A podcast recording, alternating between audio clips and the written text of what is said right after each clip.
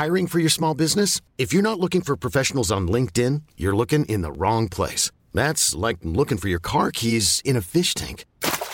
LinkedIn helps you hire professionals you can't find anywhere else, even those who aren't actively searching for a new job but might be open to the perfect role. In a given month, over 70% of LinkedIn users don't even visit other leading job sites. So start looking in the right place. With LinkedIn, you can hire professionals like a professional. Post your free job on linkedin.com slash achieve today.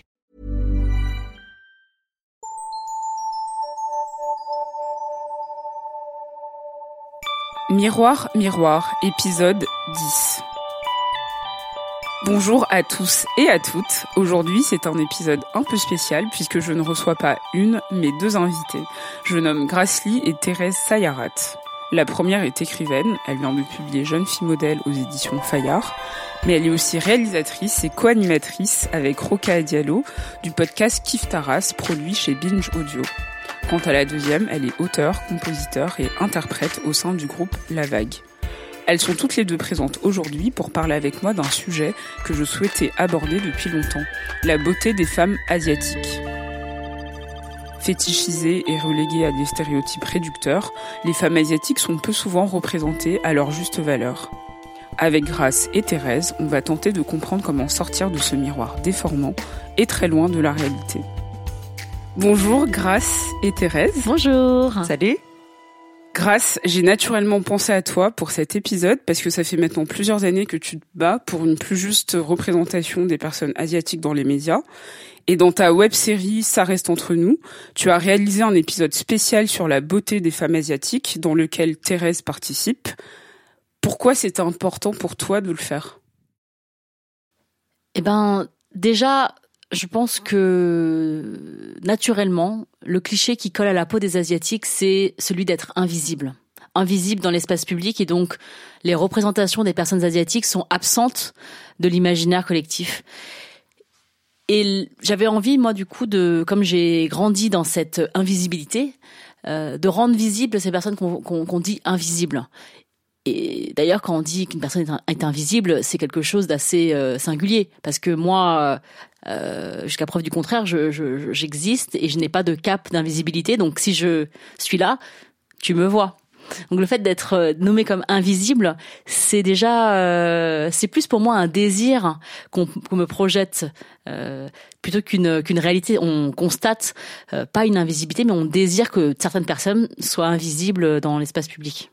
Et pourquoi c'était important de faire un épisode spécial spécifiquement sur la beauté des femmes? Alors, je pense que la, la, la, beauté euh, des femmes, la beauté au féminin, euh, pour les personnes asiatiques, elle revêt un caractère particulier parce que nous sommes des femmes, euh, mais aussi il y a des spécificités qui sont liées au physique des personnes asiatiques et qui créent des oppressions, des injonctions spécifiques aux femmes asiatiques. Alors je pense notamment au sujet qu'on qu'on égrène dans l'épisode, c'est notamment les yeux, c'est-à-dire que la forme des yeux est quelque chose d'assez, on, on nous tes, yeux sont trop petits, ils sont comme si, ils sont, ils sont euh, bridés. moi, j'aime, j'aime pas ce mot bridé. Euh, et ce que je dis, c'est que bridé, c'est quelque chose d'assez péjoratif. C'est, c'est connoté. Euh, c'est pas juste une description de la forme de l'œil, mais c'est aussi quelque chose de presque incomplet. Tu vois. Et euh, il y a aussi euh, des choses qui sont euh, qui sont liées à la peau, à la couleur de la peau. Évidemment, l'Asie n'échappe pas à l'envie de blancheur dans le monde entier. C'est global, hein, l'envie d'être plus blanche. Et nombreuses femmes de par le monde qui se blanchissent la peau à coups de produits chimiques. Et l'Asie n'échappe pas à cette injonction-là. Donc voilà, questionner ça aussi, puisqu'il existe en, l'Asie, c'est un grand continent. Il y a des femmes qui sont très brunes, enfin des, des personnes très brunes dans, dans, dans certains endroits et d'autres plus blanches à certains. Enfin, donc euh, c'est aussi euh, une question. Et puis les cheveux, c'est-à-dire que euh, la question des cheveux est aussi importante. Et je pense que ça, Thérèse peut en parler. On en parlera un peu plus tard, plus précisément. Mais mais qu'est-ce que vous, ça vous a appris sur vous et sur votre rapport à la beauté de, de faire cet épisode, de participer à cet épisode? Alors, en fait, je crois que ça m'a pas forcément appris des choses sur moi-même parce que euh, parce que bah je, je me connais pas trop mal, on va dire, même s'il y a encore euh, du chemin. En revanche, j'ai appris plein de choses sur euh, bah, les filles qui étaient présentes et, euh, et surtout j'ai compris ce qu'on avait à la fois en commun et à la fois de très différents. Et en fait, ce que j'ai surtout compris pendant le, tournage et surtout après, c'est euh, la force de ce qu'est euh, cette émission, euh, cette web documentaire série, ça reste entre nous. C'est qu'en fait, on part à chaque fois d'une communauté qui est donc la communauté asiatique, parce que Grâce veut donc donner la parole à cette communauté-là. Merci. Et par la suite, en fait, on parle à la fois des choses qui nous rassemblent, donc des problèmes entre guillemets rencontrés en commun, mais aussi énormément de nos spécificités. Et du coup, on se sent à la fois euh, très unique au sein de la discussion, mais à la fois très unis. C'est assez bizarre ce truc. Donc on passe par la communauté pour se rendre compte de la singularité, et on passe de la singularité ensuite à un truc qui est à une, une certaine universalité. Et ça, je trouve que c'est super fort parce que je me suis rendu compte à la fois en tournant l'épisode et à la fois à la projection euh, au palais de, de, de la Porte Dorée, que euh, en fait des problèmes qui à la base sont censés toucher juste des asiatiques, des nanas, en fait euh, peuvent se euh, reporter sur d'autres femmes noires ou hommes blancs ou enfin je sais pas, enfin les questions d'identité en fait ce sont des questions, enfin c'est une question hyper profonde et qui qui concerne tout un chacun quoi. Donc ça c'est chouette. En préparant l'épisode, euh, j'ai tout de suite eu en tête plein, alors entre gros guillemets, plein de figures euh, de, stars américaines, enfin de femmes asiatiques et très peu françaises. Bon après en creusant un peu, euh, voilà, je vais dire Angoon, euh, peut-être Maïlan voilà, ou Fleur Pèlerin. Et, et, après, vous, dans votre euh, dans votre particularité, dans ce que vous faites tous les jours au quotidien, vous aussi, vous êtes des figures euh, de femmes asiatiques. Mais je parle vraiment de figures que tout le monde connaîtrait, euh, de, la du plus jeune au plus vieux. Et en fait, je me suis dit, c'est quand même un gros problème que naturellement, il y ait rien qui me vienne euh, en tête immédiatement. Et du coup, je me demande comment on grandit dans une, bah, dans une société, dans un pays où en fait, on se sent pas du tout représenté en dehors de son cercle familial. Vous, comment vous avez fait pour pour évoluer comme ça? Moi, je suis très sensible à la question de la, euh, de la représentation parce que euh, j'ai toujours réussi à m'identifier très fortement euh, aux personnages de fiction qui me plaisaient. C'est-à-dire que moi, quand je lisais Les Malheurs de Sophie, je voulais être Sophie. Tu vois, quand je regardais Sauvé par le Gong, je voulais être Kelly. quand je regardais Sex City, je voulais être Carrie. Tu vois, qui d'autre? Enfin voilà. Donc moi, je, je, je, suis très sensible à cette question-là. D'autres pas du tout. Hein, donc c'est pas un caractère absolu. Mais moi, oui. Et du coup, le fait de ne pas être représentée, ne pas être même figurante dans ces, ces, créations enfin, audiovisuelles, ça m'a donné beaucoup de travail à faire sur mon estime personnelle. J'avais moins d'estime pour moi puisque je ne me voyais pas en haut de l'affiche et j'étais même pas quelque part, j'avais même pas le, fine print, c'est-à-dire que j'étais vraiment absente totalement, donc invisible, ce qu'on disait tout à l'heure. Donc oui, ça m'a donné du fil à retordre par la suite. Je suis assez euh, d'accord. En fait, je crois qu'au début, je m'en étais même pas rendu compte. Ouais, au début, on s'en rend pas compte. C'est en réaction à ça que euh, qu'on se dit, mais il y, a quand même un truc bizarre parce que euh, en fait, je, me souviens parfois d'avoir oublié que j'étais asiatique. Parce que euh, moi aussi j'ai un processus d'identification qui est très très fort. Et donc je me suis je m'identifie à tout euh, n'importe qui n'importe quoi tout ce qui me plaît en fait euh, voilà je pleure devant tous les films et tout parce que j'imagine que c'est ma vie. Mais mais en fait j'en venais à me rendre compte que bah j'oubliais. Du coup je passais devant le miroir et je vous jure que parfois je me disais mais putain en fait je suis asiate quoi et ça, c'est c'est à partir de ce moment-là qu'on commence à se poser des questions, à se dire mais en fait, mais oui, mais je je suis pas comme euh, je suis pas comme Britney, euh, je suis pas comme euh, comme Victoria Beckham des Spice Girls, ou je suis pas comme j'en sais rien qui d'autre, enfin peu importe. Je suis pas comme Laurie Neal que je rêvais d'être quand j'étais plus jeune. Et en fait, on se dit bah ouais, on, se dévalorise, on se dit que que qu'on n'est pas assez bien pour être à la télé, au cinéma, être chanteuse, être au théâtre ou être danseuse quoi. Et donc ça c'est c'est assez dur. Bon, après, en grandissant, on comprend. Enfin, j'ai quand même compris pourquoi, pourquoi on en était là, pourquoi l'histoire en était là, etc. Et que chaque chose en son temps. Mais euh, bah, avec grâce euh, et avec vous, on est là pour accélérer les choses, quoi. Est-ce que vous avez eu l'impression de devoir correspondre à ce type très spécifique de la femme asiatique entre guillemets, donc ce cliché de femme menue, mince, à la peau pâle comme tu disais tout à l'heure, avec les cheveux très longs et possiblement noirs? Est-ce que vous avez eu l'impression même que vos parents ou la société vous poussaient à ressembler à ça? Alors moi, j'ai jamais été cette femme-là. Et donc, je le, je le, je l'ai toujours senti ça, c'est-à-dire que aux réunions de famille, euh, on me disait mange moins, mange moins. Mais mange comment pas trop de riz, moins mange pas trop de riz, ça, le riz, ça, ça, ça fait des femmes mastoc, tu vois.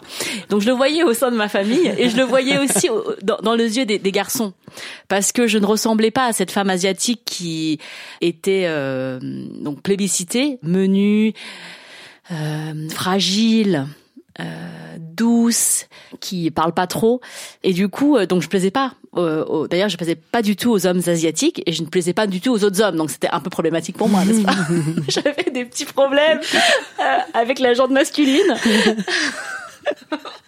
mais euh, mais du coup euh, voilà ça a été euh, ça a été long pour moi de me dire que le problème ne venait pas de moi c'était c'était c'était un long processus de me dire euh, tu ne leur plais pas pas parce que tu euh, pas parce que tu es euh, il y a un défaut en toi mais parce que la représentation de cette femme unique ce n'est pas toi et euh, plutôt que de te changer, ce que j'ai essayé de faire à maintes reprises, hein, je ne vous de, je dirais pas d'écrire toutes ces tentatives que j'ai faites de ne pas être, être moi, parce que ce n'est pas quelque chose de, de souhaitable. euh, mais il faudrait changer les représentations plutôt que de modifier les personnes. Et toi, comment ça s'est euh, Euh, moi, mes parents m'ont jamais trop, euh, enfin, physiquement en tout cas, euh, ils m'ont pas forcé à être ceci ou cela. Enfin, j'étais quand j'étais gamine, j'étais même plutôt garçon manqué, donc en fait, euh, ils s'en fichaient un petit peu. Je suis quand même plutôt grande pour une asiate, donc bon, j'avais pas exactement le même gabarit que mes cousins cousines ou certaines copines. Mais bon, j'étais mince, brune, voilà. Ça me faisait, ça m'embêtait un peu en fait. Enfin, pas parce que pas parce que je ressemblais à une asiatique, mais tout simplement parce que euh, ça correspondait pas forcément à mon caractère. Et euh, c'est très très jeune que j'ai commencé à entre guillemets me transformer par mes vêtements, par mon look, euh, etc. pour euh, me ressembler plus à moi, ou en tout cas manifester un malaise par rapport à, l'étiquette que effectivement l'asiate modèle entre guillemets pouvait donner quoi. Euh, à votre avis et selon votre propre expérience, pourquoi une grande majorité des femmes asiatiques vénèrent le physique occidental? Donc, comme tu le disais tout à l'heure, grâce, on rappelle que le Japon et l'Indonésie sont sur le podium des pays qui se blanchissent le plus la peau. On en parlait dans l'épisode qu'on a réalisé avec sur le sujet avec Isabelle Manon-Gausset. Euh, le débridage des yeux reste également l'une des opérations de chirurgie esthétique les plus pratiquées en Chine et dans le reste du continent. Et enfin, en Corée du Sud, euh, dans les femmes âgées de 19 à 49 ans, près d'une femme sur cinq est passée sous le bistouri pour ressembler à cet idéal. Pourquoi? Pourquoi cette obsession? Moi, je pense que l'Asie euh, n'échappe pas aux canons de beauté euh, mondiaux, c'est-à-dire que dans le monde entier, et notamment à cause de la mondialisation qui a harmonisé, qui a accéléré l'unification de- des, canons de beauté, euh, il y a euh, tout en haut de la pyramide la femme blanche. Alors, moi, j'ai acheté des produits Clarins, par exemple. Il y avait une blonde qui était, il y a toujours une blonde aujourd'hui qui est dans les, qui est égérie. Il n'y a jamais eu une brune dans, Clarins, tu vois. Donc, euh, et c'est une marque qui fonctionne très bien euh, de par le monde. Et toutes les autres femmes s'identifient à cette femme-là en se disant, euh, bah moi aussi, ça va me faire du bien. De, de- donc, euh, clairement, euh, le processus d'identification, il euh, fonctionne dans un seul sens. C'est-à-dire que euh, si tu utilises aujourd'hui encore une femme asiatique ou noire pour vendre un produit qui n'est pas spécifiquement désigné pour les femmes asiatiques ou noires, beaucoup de femmes ne s'y reconnaîtront pas. Et je pense qu'il faut dépasser cette représentation-là de, de- de- des femmes. euh, et, euh, et moi, je pense que l'Asie, voilà, n'échappe pas à ça, c'est-à-dire que euh, les femmes, la femme blanche reste l'idéal euh, euh, de, de, de la femme euh, dans ce sur ce continent-là, même si ce n'est pas la majorité de la population. Alors qu'à contrario, justement, depuis plusieurs années, les rituels de beauté euh, coréens, euh, les euh, les ten steps euh, pour euh, mettre des sérums, euh, il y a plein de masques, il y a plein de gammes coréennes qu'on voit partout, notamment chez Sephora, qui détrônent même le mythe de la beauté française. Mais comment on fait pour inverser la courbe pour de bon, pour qu'on arrête de voir le modèle occidental comme le seul et l'unique? J'ai l'impression que c'est aussi une question de temps. Je suis hyper d'accord avec Grace quand elle dit que c'est, euh, en fait, les États-Unis depuis euh, depuis ce dernier siècle, puis surtout depuis la fin de la guerre, quoi. Ils ont tout le soft power, donc euh, c'est facile. Ils, ont Hollywood, euh, ils balancent une industrie euh, cinéma et de la musique à gogo dans le monde. Bon bah du coup on s'identifie à eux et puis ils ont pris tout le leadership dessus. Euh, dans quelques années, j'attends de voir. Enfin voilà, je je sais pas, je mettrai pas mon bras, peut-être pas mon bras à couper, mais peut-être que si, pour dire que que les choses pourrait s'inverser. Après, euh, si les canons de beauté sont euh, sont euh, les femmes blanches, c'est parce que bah même les magazines, les Vogue, les machins, tout ça, tout tout ce, tout ce qui sont, enfin, ont été créés en Occident et ont été amenés en Asie et le jour où les asiatiques créeront leurs propres magazines, leurs propres stars, etc. Et elles sont locales, hein, mais qu'elles arriveront à, dépasser les frontières, bon bah à partir de là, je pense que ça ira assez bien. Et pour rebondir sur l'histoire du, du blanchiment de peau aussi. Peut-être que je connais pas bien toute l'histoire, mais moi, il me semblait qu'au Japon, en tout cas, les femmes faisaient ça surtout par euh, signe d'aristocratie. En fait, euh, c'est pas uniquement, enfin, peut-être qu'il y a une partie des, gens qui le font pour ressembler aux femmes blanches, aux femmes aux occidentales, mais il me semble que c'est surtout pour euh, un signe. Ça, ça, ça, date du genre du XVIIe siècle, un truc comme ça, où les femmes aristocrates se maquillaient très peu et leur leur objectif c'était d'avoir une peau de verre. Donc, euh, contrairement aux gens qui travaillaient dans les dans les rizières, euh, qui étaient bah, bronzés du coup, euh, parce qu'ils se prenaient le soleil dans la tronche toute la journée. Et, et, et voilà, en fait, quand t'es quand t'es bronzé en Asie, t'es, même aujourd'hui, on le dit, hein, t'es un paysan quoi. Et moi, je connais des cousines qui habitent en Thaïlande, au Laos, euh, et qui sont comme moi mélangées à moitié chinoises, etc. Et qui font hyper attention au soleil, qui veulent absolument pas être bronzés comme nous en Occident euh, et qui font bien attention de, de, préserver justement cette peau blanche aussi pour le statut, le statut social. Moi, je pense que le, la, la, volonté de se démarquer comme classe sociale se confond avec la volonté de se démarquer, en, de ressembler à la femme blanche, parce que l'image de la femme blanche de par le monde, elle n'a jamais été ouvrière dans ces pays-là. C'est-à-dire que autant en France, euh, évidemment, ça existe, enfin en France et en Occident, ça existait euh, bah, des personnes blanches pauvres, mais dans les pays où il y a eu euh, de la colonisation, où il y a eu des guerres, où il y a eu des, une présence militaire ou diplomatique, ou euh, une présence euh, voilà blanche, elle n'était jamais mais de classe sociale inférieure aux personnes locales. Donc forcément, la blancheur était associée à la supériorité de classe, euh, mais bah, du coup, euh, de, de, voilà, de, de tout, c'est-à-dire que un idéal à atteindre en fait. C'était, enfin moi, mmh. mes parents sont, mmh. ils sont, ils sont nés au Cambodge jusqu'en 53. En 1953, le, les dirigeants du Cambodge étaient blancs. Donc si tu veux, euh, ça, ça. Bien sûr. Et à Hong Kong jusqu'en 97. Ah bah oui. oui. Euh, Macao jusqu'en 99. Mmh. Donc et, et ensuite, une fois que le, le hard power est parti, il y a eu le soft power, c'est-à-dire que euh, donc une fois que les dirigeants sont partis, il y a eu les magazines, il y a eu le cinéma, il y a eu la littérature, il y a eu euh, voilà la, les photos de mode, et ça, mm -hmm. ça a contribué à, à, perpétuer cette cette image de blancheur égale pouvoir égale puissance égale voilà euh, argent, etc., etc. Ouais. Mais justement, euh, sur euh, cette inversion de, de la courbe, euh, c'est vrai que Vogue, qui est en Chine depuis 2005, je vois que plus les années passent, plus on voit de couves avec des, des stars locales, des mannequins locales ou des pays voisins. Et par exemple, en 2018, sur 12 mois, il y a eu quand même six couvertures avec des des mannequins locales. Et ça, c'est ça, ça annonce un peu le, le changement ça avance, ça avance. vers autre chose. Mais euh, est-ce que justement vous pensez que l'évolution des mentalités passe aussi par là, les magazines, les, mannequins, mais également euh, par des héroïnes plurielles. Donc je pense, euh, je sais pas, à Lara Jean euh, dans To All the Boys I've Loved Before, ou des films avec beaucoup avec un casting principalement asiatique donc Crazy Rich Asians. Des rôles modèles pluriels dans différents corps de métier. Est-ce que ça ça passe par là?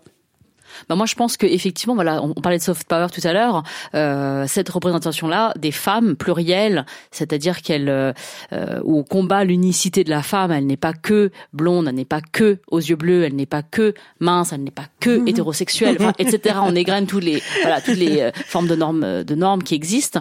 Euh, oui c'est c'est c'est salutaire. Et enfin tu vois on est en 2019 il fallait, euh, il faut qu'il que tout le monde se réveille en fait, que à la fois les personnes qui produisent et les personnes qui achètent, parce que notre seul pouvoir réside en notre portefeuille. C'est clair. Et, euh, et moi, j'ai vu aussi ça a changé quand il y a eu l'avènement aux États-Unis euh, de euh, des youtubeuses. Et il y a eu énormément de youtubeuses asiatiques hein, qui se sont emparées de cette, cette, de, ce, nouveau média qui leur permettait justement de faire fi des normes de la télé ou du cinéma et qui ont proposé leurs propres chaînes YouTube qui sont devenues d'ailleurs d'énormes succès. Moi, j'ai suivi par exemple Michel Fan dans la cosmétique ou euh, Ame Song qui a un truc de, fashion qui s'appelle Song of Style, qui sont des femmes euh, asiatiques et qui ont des millions de followers. Et moi, je me suis dit, mais enfin, les followers de ces femmes-là, ce sont pas des femmes asiatiques, ce sont pas des femmes, euh, euh, c'est des femmes, c'est toutes les femmes. Et donc, je me suis rendu compte que toutes ces femmes-là s'identifiaient à elles. Et euh, j'ai trouvé ça, enfin c'était une victoire pour moi qu'une que ah, d'autres femmes s'identifient à ces femmes qui me ressemblent. Ça veut dire que nous pouvons être euh, une norme de beauté. Euh, c'est juste pas une norme. il, faut, il, faut, il faut cesser d'avoir une norme unique, mais ça peut être plusieurs canons de beauté qui, qui sont tous égaux et non hiérarchisés je suis hyper d'accord avec Grace. Ce que je trouve super important, et, j'en avais déjà parlé la dernière fois qu'on s'était vus euh, toutes les deux. Les mentalités, elles ont vachement besoin de changer dans les deux sens en fait. Elles ont beaucoup beaucoup besoin de changer euh, par rapport à la majorité dominante des sociétés dans lesquelles on vit. Euh, c'est-à-dire de montrer euh, aux gens par ce genre de modèle que euh, un ou une asiate peut incarner tout type de rôle au cinéma ou être chanteur ou que sais-je, et aussi encore une fois travailler de l'intérieur la communauté et permettre aux jeunes générations et même à la, génération actuelle, hein, je nous compte dedans, de pouvoir s'affranchir des codes que notre propre communauté a pu euh, faire porter sur nos épaules. Et euh, moi, je sais que ça a été un combat personnel d'entamer euh, moi mon processus et mon chemin que je vis aujourd'hui. ça a été un, un, sacré combat à l'intérieur de ma famille par rapport à, à mes parents et puis et puis au, au, sens plus large. Après, les autres, je vis pas pas forcément pour eux, mais mais c'est pas toujours facile, quoi. Mm. Une polémique est née euh, l'année dernière sur le fait que certaines séries et films avaient un trope avec des personnages de femmes asiatiques qui, pour être un peu badass, un peu indépendantes, avaient forcément les cheveux colorés en bleu, rouge, vert ou autre, comme pour signifier que c'était la seule manière d'être rebelle et de défier sa communauté. Euh, Thérèse, dans le, dans le reportage, tu dis que tu as fait ta première coloration à 12 ans en te teignant les cheveux en rouge. C'était ça pour toi? Est-ce que c'était synonyme de en quelque sorte euh, En vrai, oui. J'ai fait ça sur un coup de tête. Hein. Euh, j'étais en Allemagne avec ma mère et mon petit frère. On était chez des amis euh, de, mes parents et ma mère était sortie faire des courses et avec sa copine. Et la fille de sa copine m'a dit si ça te dit que je te teigne les cheveux en rouge? Et j'ai dit oui.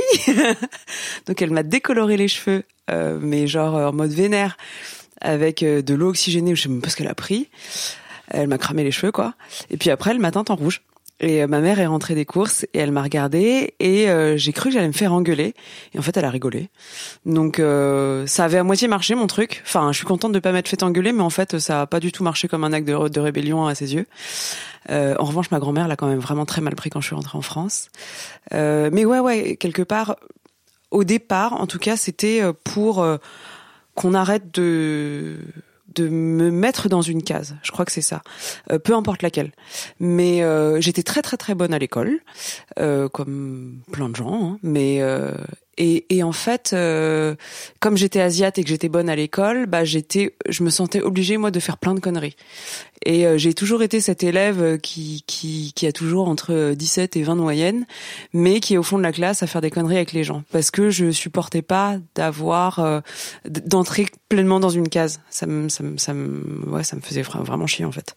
Et voilà. Et donc, les cheveux colorés, je pense que ça a été un premier acte de, comment dire, pour maîtriser l'image que les gens pouvaient avoir de, moi au premier abord. Après, Aujourd'hui, c'est un peu différent parce que euh, autant on parle de tous ces films, d'actes de rébellion, etc. Je crois qu'aujourd'hui, je le fais presque plus par euh, choix esthétique, par goût esthétique, que par euh, militantisme, comme, enfin, comme mes croyances de l'époque. J'étais assez punk dans l'esprit, pas forcément dans mon comportement ou quoi, mais dans l'esprit, ouais, j'étais assez, assez comme ça. Quoi. Parce que vous ne le voyez pas. J'allais le dire, mais elle a les cheveux bleus, voilà. Après les avoir eu verts, roses, violets. Ouais, moi je pense que il y a vraiment cette étiquette d'enfant sage qui colle aux, enfants des euh, personnes asiatiques. Et vraiment, non seulement les cheveux sont lisses et euh, qui tombent comme des baguettes, on utilise souvent ça, tes cheveux qui tombent comme des baguettes, euh, ton instrument préféré pour manger. Euh, il y a cette, vraiment cette euh, cette idée que euh, tous les enfants asiatiques sont sages. Et du coup la mèche rebelle elle vient pour contrecarrer cette pour qu'à l'extérieur se voient des choses qui sont à l'intérieur tu vois? Et c'est ça que c'est ça que ça veut dire cette mèche rebelle qu'on voit dans les films où les personnages asiatiques qui seraient un peu badass auraient toujours une, une, une coloration c'est un problème quand on ne peut être rebelle qu'avec cette mèche c'est-à-dire que tu peux être rebelle en ayant les cheveux lisses et noir. Il n'y a aucune contradiction, tu vois? C'est c'est pour donner un comme comme dit Thérèse une maîtrise de euh, de qui on est et de montrer à l'extérieur ce qu'on est à l'intérieur. Mais justement, il y a un article du New York Times datant du 9 avril 2018 et écrit par Andrea Scheing, je le mettrai en description euh, de l'épisode, qui parlait du boom des cheveux blonds, donc platine notamment chez les femmes asiatiques pour ressembler euh, à la femme occidentale, mais pas que. C'est aussi tout un look euh, un peu edgy avec des tatouages, des piercings, etc. Et l'article expliquait entre autres que c'était une, une, manière de s'affranchir de cette image, comme vous disiez, qui renvoie si souvent à la femme docile, sexuelle et geisha. Euh, donc avoir un look, le look euh, qui aiderait en fait euh, à, à, sortir euh, de cette image. Est-ce que vous, vous avez l'impression que qu'effectivement ça aide à sortir de cette image ou ça la renforce juste d'une autre manière? Ça dépend des jours. Enfin, je, honnêtement, j'ai, je pense que j'ai du mal à, à, répondre de façon tranchée à la question. Moi, il y a des jours où, en ayant le look que j'ai, je me sens super moi-même affranchie de tout, parce que je me perçoit d'une certaine manière. Et il y a d'autres jours où la, dernière fois j'étais dans un bar là il y a pas longtemps et je sentais un mec qui était en train de me reluquer. J'avais un j'avais un choker, j'étais un peu comme ça, mais j'avais un, un, rouge à lèvres euh, noir, euh, mes espèces de piercing et tout. Et je sentais qu'il me regardait parce que euh, il se disait euh, euh, je pense qu'il était, il était dans un truc de fantasme japonisant, de manga, je sais pas quoi. Alors que moi, c'est pas du tout ça. Enfin, les gens qui me connaissent savent très bien que euh, je regarde aucun euh, anime. Enfin, genre aucun. J'en connais très peu par mon frère, mais je suis pas du tout dans cette culture-là. Je, je n'écoute aucun groupe de K-pop. Désolé. Hein. Enfin, j'ai rien contre, mais c'est pas mon truc. Et en fait, les gens assimilent très vite, collent très vite une étiquette. Et, et non, enfin, je, enfin, moi, ça a aucun rapport avec tout ça, en fait. mes colorations, elles viennent plutôt de Berlin à la base, entre guillemets, enfin dans l'esprit. Euh, mes, mes piercings, tout ça aussi. Euh, euh, les chokers, c'est pas pour faire les collières japonaises, mais ça vient aussi de parce que j'étais gothique quand j'étais plus jeune et que j'écoutais Marilyn Manson. Ça n'a rien à voir avec le fantasme en fait qu'on peut projeter. Donc ça dépend. Parfois c'est enfermant sans le vouloir, et, et parfois ça libère beaucoup. Enfin, pour citer un autre exemple qui a rien à voir. La dernière fois, je suis allée aussi comme ça, comme je suis, faire une visite d'appartement. J'étais avec euh, un agent immobilier et en fait c'est hyper drôle parce que euh, quand ils vous voient arriver, ils se disent oulala là là, celle-là. Enfin, ils, te prennent pour une joueuse de diabolo, d'une saltimbanque, je sais pas ce que c'est, enfin, peu importe quoi. Mais montrer que que l'habit ne fait pas le moine dans ce genre aussi de situation, je trouve ça génial en fait. Moi, je, je voudrais dire deux choses par rapport à ce que tu as dit, Jennifer. C'est que d'une part, pour moi, il y a l'hégémonie de la représentation de la femme occidentale. Donc ça, c'est indéniable et j'en suis la première victime. Mais de l'autre côté, il y a énormément d'ethnocentrisme. C'est-à-dire que quand une femme asiatique se teint en blonde, on se dit qu'elle veut ressembler à une, à une femme occidentale. Mais nulle part, quand une femme occidentale veut bronzer, on se dit qu'elle veut ressembler à une femme noire ou bien quand elle, elle se teint les cheveux en, en, gris, qu'elle va ressembler à une femme de 50 ans. Tu vois. Donc, à un moment, il faut remettre les choses à, à leur place. C'est-à-dire que tu peux juste avoir envie de te teindre les cheveux parce que tu veux te teindre les cheveux. Tu vois. Tu, tu peux être asiatique et te décolorer les cheveux en jaune sans que ce soit pour ressembler à une femme occidentale. Même si ce, ce, je ne nie pas encore une fois que, que, que cette hégémonie existe et que l'attrait de cette image de femme blonde, euh, elle existe, mais elle ne va encore que dans un sens. C'est-à-dire la femme occidentale, quand elle essaie autre chose, qu'elle essaie d'être, de, de, de, faire autre chose, on, on ne la compare jamais à une femme euh, non non blanche. Donc tu vois, moi j'aimerais qu'on dise que ah bah toutes ces femmes l'été euh, qui veulent ressembler à des femmes noires sur les plages de Saint-Tropez, on ne dit pas ça, donc on, devrait peut-être le dire, tu vois.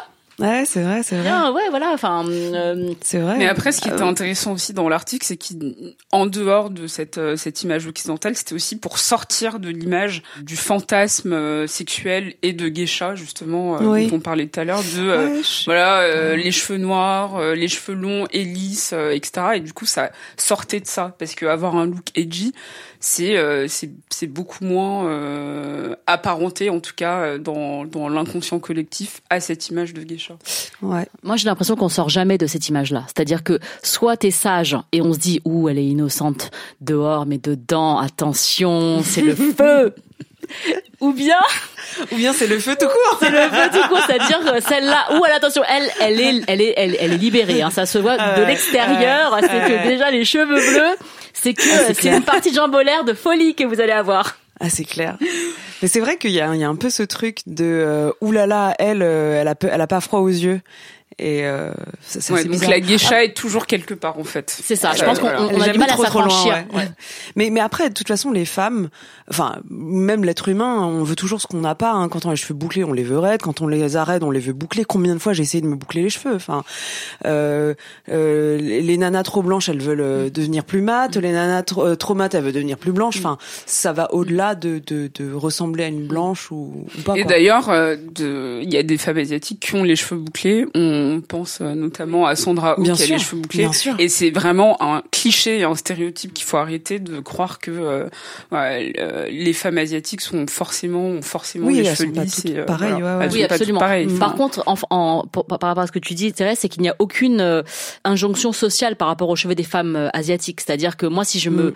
euh, si je me lisse, enfin, j'ai les cheveux lisses ou j'ai les cheveux bouclés, on ne me dit pas que je suis mal coiffée. C'est-à-dire que tu vois, Oui. contrairement aux femmes noires, pour qui le cheveu naturel euh, peut être une barrière pour un c'est- emploi ou pour être, tu vois, ou l'accès au marché matrimonial.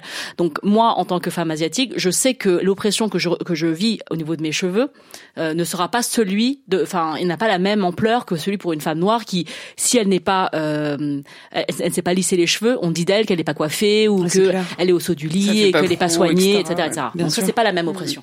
Mm.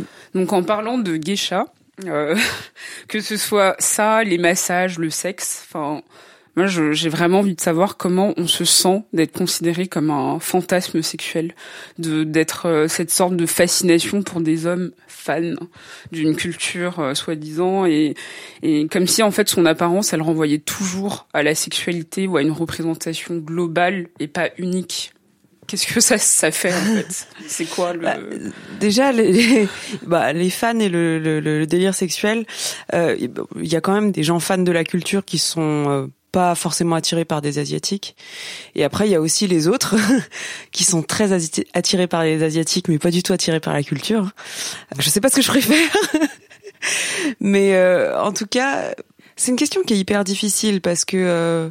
Moi personnellement, en tant que Thérèse Sayarat, être le, fantasme sexuel de quelqu'un, euh, c'est cool, hein, en tant que personne. Après, en tant que catégorie euh, sur euh, les sites porno, alors euh, vraiment, je, c'est difficile de répondre parce que euh, moi personnellement, j'ai vraiment du mal à détacher le. Est-ce que tu aimes juste des caractéristiques physiques ou est-ce que tu aimes des caractéristiques physiques et euh, les valeurs euh, sous-jacentes qui sont euh, conscientes ou inconscientes. Est-ce que t'aimes les nanas qui sont plutôt brunes avec tel, tel tel type de peau et tel type de gabarit, tout court? Ou est-ce que t'aimes ça parce que t'imagines qu'elle sera docile, qu'elle sera comme ci ou comme ça au lit et qu'elle aura possiblement euh, un vagin comme ci ou comme ça, enfin selon selon ce que dit euh, ce que disent les clichés. Euh, bah voilà, c'est hyper difficile de répondre, je trouve. Enfin, j'ai vachement de mal. Évidemment que si c'est euh, par résidu colonialiste, ça me dégoûte. Après, je je je crois qu'il est possible d'avoir simplement un attrait physique un type de personne. Je, renvoie le truc. Je sais que ça peut être, ça, peut en choquer certaines ou peut-être certains. Mais moi, par exemple, pour ne citer que mon exemple, j'aime bien les mecs euh, plutôt grands, fins, euh, du type androgyne qui font plus d'un mètre 85. Je vais pas sortir que avec ça. Mais je sais que c'est ma préférence physique. Après, évidemment, je parle à la personne et elle est complètement conne. Je vais pas, euh, je vais, je vais passer mon chemin. Mais voilà, je, sais que je suis attirée par ce, ce truc-là et je pense pas forcément que ce soit parce qu'il représente le grand colon blanc. Euh, je j'ai pas forcément l'impression. Après, peut-être que je me trompe. Hein, L'inconscient collectif est tellement fort que euh, je je saurais pas dire que je j'en suis totalement détachée. Mais c'est c'est une question qui est difficile. Après, on, on peut pas nier qu'il y a un vrai problème de yellow fever et qu'il existe. Enfin, moi, je le rencontre tous les jours dans ma vie, quoi. Moi, je pense que d'être confronté à des, à des clichés, qu'ils soient sexuels ou autres, hein, euh, ça renvoie toujours euh, à cette idée que euh, vous vous ressemblez tous. Quand je parle à quelqu'un et qu'au bout d'un moment, je me rends compte qu'elle me fait des réflexions comme de toute façon, vous les asiatiques, c'est connu, euh, vous êtes trois petits points, tous comme ça, c'est-à-dire que vous êtes tous travailleurs, tous discrets. Ça, c'est sur le plan social, où tous, euh, toutes les femmes sont soumises, vous êtes des bonnes mères, etc. Enfin, tout, tout, tout ce qui est familial et sexuel, intime ça me tout de suite, euh, je me sens hyper euh, dévalorisée. C'est-à-dire que euh, tu es comme tu, es comme les tiennes, tu n'es pas libre d'être qui tu es, tu n'es pas unique, etc. Donc moi je pense que c'est d'abord une grande déception finalement personnelle d'être relayé au rang de d'objet, c'est-à-dire que toi, c'est une production en série, et toi, tu es un objet qui a été produit en série par cette grande usine qui est le continent asiatique, et puis voilà, et puis c'est ta vie. Et voilà, c'est plutôt une déception, euh, tu vois, c'est quelque chose. Et ensuite vient la colère, et ensuite après la colère viendra euh, l'envie de déconstruire ça. J'ai été euh, choquée par euh, les propos de Yann Moix qui sont sortis récemment dans une interview euh, donnée au magazine Marie Claire. Bon, j'ai pas très envie de reciter euh, tout ce qu'il a dit, mais bon, pour résumer, c'était rabaissant, c'était rabaissant, essentialisant, exotisant, sexiste et j'en passe. en étant pas moi-même asiatique, mais en tant que femme noire, je sais ce que c'est de se sentir exotisée de la sorte. Donc j'imagine ce que vous avez pu ressentir. Est-ce que vous pouvez m'en dire plus sur euh, ce que vous avez pensé euh, lors de cette sortie? Moi, je voudrais dire que Yann Moix, il n'est pas, euh, il n'est pas unique. Hein. Il y a beaucoup de gens comme lui, et justement, le fait qu'il ne n'arrive pas, à, lui, s'extirper de ces stéréotypes qui existent dans notre société, ça fait vraiment de lui un être totalement ordinaire. Euh, moi, j'insiste sur ce côté-là, c'est que euh, donner la parole à un homme ordinaire qui est contrôlé par ces stéréotypes issus du passé, franchement, euh, où est le côté progressiste de ça? Je pose notamment la question parce que c'est un magazine féminin qui a mis en exergue ses propos et qui ensuite ont été repris dans tous les médias, euh, notamment le service public que nous payons avec nos impôts. Moi, je, je pose cette question-là. En fait, c'est euh, que ce soit un homme ordinaire qui répond à des pulsions qui sont liées au passé, qui ne peut pas euh, lui sortir de son corps d'homme blanc, euh, quinquagénaire et qu'il a des problèmes qui sont liés à ça. Soit tu vois, euh, on va pas lui jeter la pierre. Je pense qu'il est assez malheureux comme il est, mais que ce soit des, des, choses qui sont relayées et qui ont vraiment une place dans l'espace public. Il occupe l'espace public. C'est ça qui m'énerve. C'est ça qui m'énerve. Et, et, heureusement qu'il y a des, des médias qui m'ont qui, qui, ont donné la parole à des femmes asiatiques pour euh, et des femmes de plus de 50 Merci, ans. Grâce et, et, à plein à plein d'autres choses. Il n'y a pas eu que ça. Il n'y a pas que le sexisme, l'agisme euh, ou le racisme. Il y a aussi euh, quand il a dit euh, je veux faire des enfants et je veux pas m'en occuper. Mais de quelle année on parle? On est en train de se battre pour que des pères aient euh, une garde plus systématique de leurs enfants devant les tribunaux. Est-ce que, est-ce que pour les hommes, c'est une bonne chose qu'un homme comme ça parle? Je ne pense pas. c'est, c'est, c'est vraiment une tare en fait de, de, parler comme ça. Donc cessons de lui donner la parole et de, relayer ses propos. Justement, tu as écrit une tribune pour le magazine Elle. Et parce que c'est écrit à la première personne et en ton nom, euh, je me demande si tu accepterais de nous la lire pour qu'on enregistre ces mots, tes mots, si forts et qui feront peut-être réfléchir euh, plus d'un et d'une personne. Je suis une femme asiatique et j'en peux plus des hommes qui ne sortent qu'avec des femmes asiatiques. Je ne suis pas une simple préférence sexuelle. Si vous allez dans un village de France, vous aurez du mal à y trouver deux femmes semblables. Alors où trouve-t-il des points communs entre toutes les femmes d'un continent entier, ces hommes qui déclarent n'être attirés que par des femmes asiatiques? Ils avouent être en proie à des idées préconçues, façonnées par l'histoire, sur ces milliards de personnes. Dans leur esprit, les femmes asiatiques seraient exotiques, douces, souples, arrangeantes, dévouées au bon plaisir de l'homme, comparables à des mignonneries, voire des bibelots, comme l'a écrit l'auteur Pierre Loti à propos de ces femmes d'ailleurs. N'être attiré que par une seule catégorie inexistante de femmes, c'est ne pas voir en elles des êtres humains doués d'originalité, de profondeur, mais de les considérer comme des items interchangeables d'une même production en série. C'est les considérer comme des objets, bien commode pour y projeter ses propres désirs de puissance. Oui, réduire des femmes de la sorte, c'est sexiste et raciste. D'ailleurs, le racialisme, c'est quoi? Du racisme encore convenable? Inutile de tenter l'habituelle défense. Je préfère les blondes, c'est pas un crime. Si je me teins en blonde, est-ce que ça change la catégorie de site porno où on nous range? Être asiatique, ce n'est pas une simple option pour moi. Cette identité me colle à la peau. La culture de mes parents, dont j'ai hérité, n'est pas un trait de ma personnalité. Je ne suis pas bonne en maths, je ne suis pas docile, je ne suis pas disciplinée. Et si je l'étais, ce ne serait pas génétique, ce serait juste comme ça, sans explication liée à mes origines qui ne me déterminent pas. On ne naît pas discret, on le devient. On le devient à cause de tous les stéréotypes et préjugés encore véhiculés en 2019 dans notre société. On voudrait que celles et ceux qui me ressemblent soient soumis et obéissants aux règles dictées par d'autres, mieux intégrés car corvéables à merci, invisibles car indignes d'intérêt. Un film hollywoodien se ferait sur leurs émotions tous les 25 ans et un Golden Globe pour un premier rôle à la télé leur suffirait tous les 40 ans. Rien que le concept de racisme positif ou ordinaire en dit long sur la manière dont nous acceptons ces discriminations. Je dis donc à Yann, Vincent, Michel et tous les autres, bip Cordialement. Ah, ça fait du bien. L'exercice de ma liberté d'expression n'entache en rien la leur. La preuve, certains ne s'en privent pas et d'autres propagent allègrement leurs paroles nauséabondes, nos tartines de buzz, se nourrissent de clics, tout en dormant sur leurs deux oreilles. C'est pas ça ma France à moi. Le mot liberté y résonne avec justice sociale. Il n'y a pas de liberté fondamentale à faire la misère aux autres. Il n'y a pas de fatalité dans le sexisme, dans le racisme ou toute autre oppression construite. On peut faire bouger les choses ensemble. Celles et ceux qui se cramponnent aux conceptions du temps béni des colonies, je vous vois. Entre ça et le futur où les gens sont libres d'être qui ils sont, j'ai choisi mon camp. Et vous? Waouh Des petits frissons. Merci. Alors sur ces paroles euh, si puissantes, j'aimerais savoir ce qui vous a aidé, ce qui vous aide aujourd'hui à vous accepter, à vous trouver belle selon vos critères à vous, selon vos envies et à embrasser votre identité euh, de manière globale. Ce qui aidera peut-être euh, une personne qui nous écoute et, qui a du mal à se définir. J'avais fait une petite liste parce que c'est toujours les questions les plus dures, ça. Ça peut être n'importe quoi. Tu penses à plein de trucs et euh, puis après, euh, un voyage, enfin n'importe quoi, quelque chose qui vous a vraiment aidé. Parce que l'idée c'est de finir quand même sur une note plus euh, après avoir ressassé la merde. Ouais, c'est ça. Moi en fait c'est marrant parce que euh, j'ai l'impression de voir tout le temps des signes dans la vie, donc euh, tout m'inspire. Je suis dans le métro, euh, je vois un truc jaune qui me fait penser à un truc jaune que j'ai mangé ce matin. Du coup, je me dis ah machin.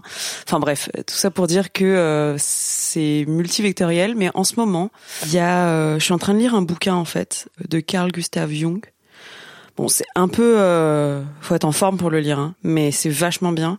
C'est euh, dialectique du moi et de l'inconscient, et c'est notamment dans ce bouquin qui qui traite euh, de la question de l'individuation euh, que je trouve super super super importante et que tout tout le monde, je pense, toutes les femmes et tous les hommes, surtout quand ils, a, ils ont atteint un certain âge et qu'ils se sont pas posé beaucoup de questions, devraient lire. Je vous invite à, à taper juste euh, processus d'individuation sur YouTube. Je vais pas tout, tout vous expliquer parce que je ne suis pas psychanalyste et qu'il y a plein de gens qui font ça mieux que moi, mais euh, ça explique la démarche à suivre pour euh, pour comprendre qu'on peut atteindre la liberté et que c'est un processus qui est très très difficile et qu'il faut déconstruire énormément de choses pour pouvoir euh, déjà avoir un terrain sain et ensuite rebâtir dessus et, euh, et rebâtir surtout sa propre identité et pas euh, et pas ramener des bouts de ce que voulait maman, papa, ta maîtresse, ton patron, etc., etc. À côté de ça, des bouquins de développement personnel un peu mm, moins comment dire complexes on va dire mais qui m'ont beaucoup aidé dans ma vie. Euh, un premier s'appelle je pense trop. C'est un livre de Christelle Petit Colin et qui s'adresse notamment aux hypersensibles aux surefficients. Euh, si vous avez l'impression d'être un peu bizarre euh, surémotif etc etc euh, je vous conseille vivement d'aller le lire parce que euh, moi c'est un livre qui m'a mis sur la route de plein d'autres bouquins, mais euh, que j'ai lu d'une traite et en pleurant de A à Z parce que je me suis rendu compte que je n'étais pas folle. Euh, voilà, donc je vous invite à aller le lire. Et le livre aussi, un de mes livres de, de, de chevet qui s'appelle le livre des cinq blessures, qui est en vente partout à la Fnac, etc. C'est un livre de Lise Bourdeau et qui permet de comprendre cinq, c'est une grille de lecture pour comprendre les cinq blessures universelles qui traversent tout un chacun, et, et ça permet de mieux se comprendre soi et aussi vachement de comprendre les autres, euh, de pardonner et euh, voilà. Donc ça c'est vraiment euh, ouais, je crois les bouquins qui qui, qui m'ont qui m'ont aidé. Euh, et je voudrais dire aussi que euh, parmi les choses qui m'aident beaucoup, euh, je voudrais remercier tous mes amis parce qu'en fait les potes c'est hyper important. Euh, on a pas forcément le choix de sa famille, mais on a le choix de ses amis. Entourez-vous bien. Euh, la vie est courte. Euh, tous les éléments polluants qui vous amoindrissent, etc., qui vous volent de l'énergie, cela faut faut faut couper. Ça, ils servent à rien. Ne gardez que les gens qui vous énergisent. Ils auront peut-être moins d'énergie un jour, mais vous en aurez pour euh, pour eux et vice versa. Et ça, je pense que c'est hyper important. Dernière chose, euh, et après je vous laisse. Je suis désolée, je suis super bavarde, euh, mais euh, on est là pour ça. Ouais. Euh, non, il y a deux dernières choses. Ce qui me m'aide aussi vachement à m'accepter, c'est euh, bah forcément les initiatives comme celle-ci. ça reste entre nous. J'ai intégré il y a pas très longtemps un collectif aussi qui s'appelle We Are Resistors. Donc voilà, les podcasts, les émissions, etc. Tout ce qui tourne autour du féminisme, de euh, ouais, de la sororité, etc. Je trouve que c'est quelque chose qui qui qui ouvre et qui unit euh, à la fois et je trouve ça hyper chouette et puis euh, voilà le dernier truc euh, c'est c'est très en lien avec euh, mon métier d'aujourd'hui c'est bah, le public quoi parce que parce qu'en fait au-delà de de, de, quelques blessures qui peuvent penser, de euh, un peu de validation, de tout ce genre de choses dont je suis pas complètement guérie encore, mais euh, on travaille pour. Euh, la force que les gens euh, me donnent est incroyable et me donne envie d'avancer en fait. Et c'est c'est c'est comme des petites voix qui, qui te disent que tu es sur le, le, bon chemin et que tu as eu raison de te battre euh, t'as eu raison de, de, faire les choix que t'as fait, même si c'était dur, pour euh, avancer toujours sur ce truc, euh, sur ce chemin qui, euh, j'espère, continuera à être chouette, hein, avec son lot de difficultés. Mais mais ouais, voilà. Et où est-ce qu'on peut te suivre euh, pour savoir tes concerts, tes, euh, alors ton actu musical Ouais, ouais, ouais, ouais. Alors le, le groupe de musique dans lequel euh, j'évolue s'appelle La Vague. Euh, vous pouvez nous retrouver sur euh, Facebook, Insta, Twitter. Donc c'est La Vague Musique, musique avec un C, musique en anglais. Et puis après, j'ai mon Insta perso où j'ai un peu plus mes tribulations de d'adolescente, voilà, de, Instagram qui s'appelle T comme Thérèse. Donc voilà. On mettra tout ça en lien. Ça marche. Mm. Merci beaucoup. Et toi, Grace Alors les pour les inspirations, euh, moi en tant que femme euh, aux origines asiatiques, j'ai beaucoup aimé les, euh, la littérature euh, asio-américaine, donc euh, je me suis beaucoup inspirée euh, de de ça. Donc je citerai The Joy Luck Club de Amy Tan, qui a été euh, un best-seller à sa, à sa publication dans les années 90, je crois même 80. Euh, donc ça, c'est toujours d'actualité. Euh, ensuite, j'aime beaucoup le travail de l'humoriste Ali Wong, qui peut être trouvé sur Netflix. Elle travaille beaucoup sur les stéréotypes qui touchent les personnes asiatiques. Et elle le fait dans une, une vraie autodérision. c'est très très drôle notamment son premier spectacle, il s'appelle euh, Baby Cobra. Euh, il y a aussi la l'écrivaine euh, dont est tiré le film à tous les garçons que j'ai aimés avant. Donc c'est Jenny Han et qui aussi qui a fait donc c'est une trilogie ce, livre qui est hyper important. Ce sont toutes des femmes qui ont remis au centre de leur vie et de leur œuvre les femmes asiatiques, enfin les, asiatiques et ça c'était important pour moi de de le lire. après, en tant que femme, il y a tout, tout le travail des femmes euh, dans le féminisme qui, qui m'a beaucoup aidé. Donc ça, c'est quand même plus tard hein, que j'ai découvert tout ça, mais évidemment euh, Virginia Woolf, euh, Simone de Beauvoir, Mona Cholet, plus proche de nous, et les illustratrices Emma, Pénélope Bagieux. voilà, il y a beaucoup beaucoup de personnes qui travaillent. mon ami Rokaya Diallo.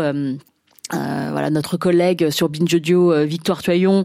Il y a énormément de femmes, euh, et j'en passe sûrement des, des, femmes que je, qui m'inspirent et que qui, qui, travaillent sur cette question-là pour faire bouger les choses. Moi, je ressens énormément ces dernières années, derniers mois, dernières années, de ce sentiment qu'on appelle la sororité. Enfin, c'est quelque chose qui est de plus en plus présent, que nous les femmes, on puisse se soutenir euh, comme le, les, les, hommes l'ont fait, euh, le font depuis des, des, des siècles. Hein. Ils ont fait des clubs, ils ont fait des, euh, des cercles, ils ont fait des, plein de trucs, et tant mieux. mais nous, rien ne nous empêche de le faire aujourd'hui. D'ailleurs, je pense qu'on le fait, et, et de, nous, de, nous tirer les unes et les autres vers le haut, et de, nous affranchir collectivement de toutes ces, de toutes ces images qui nous pèsent.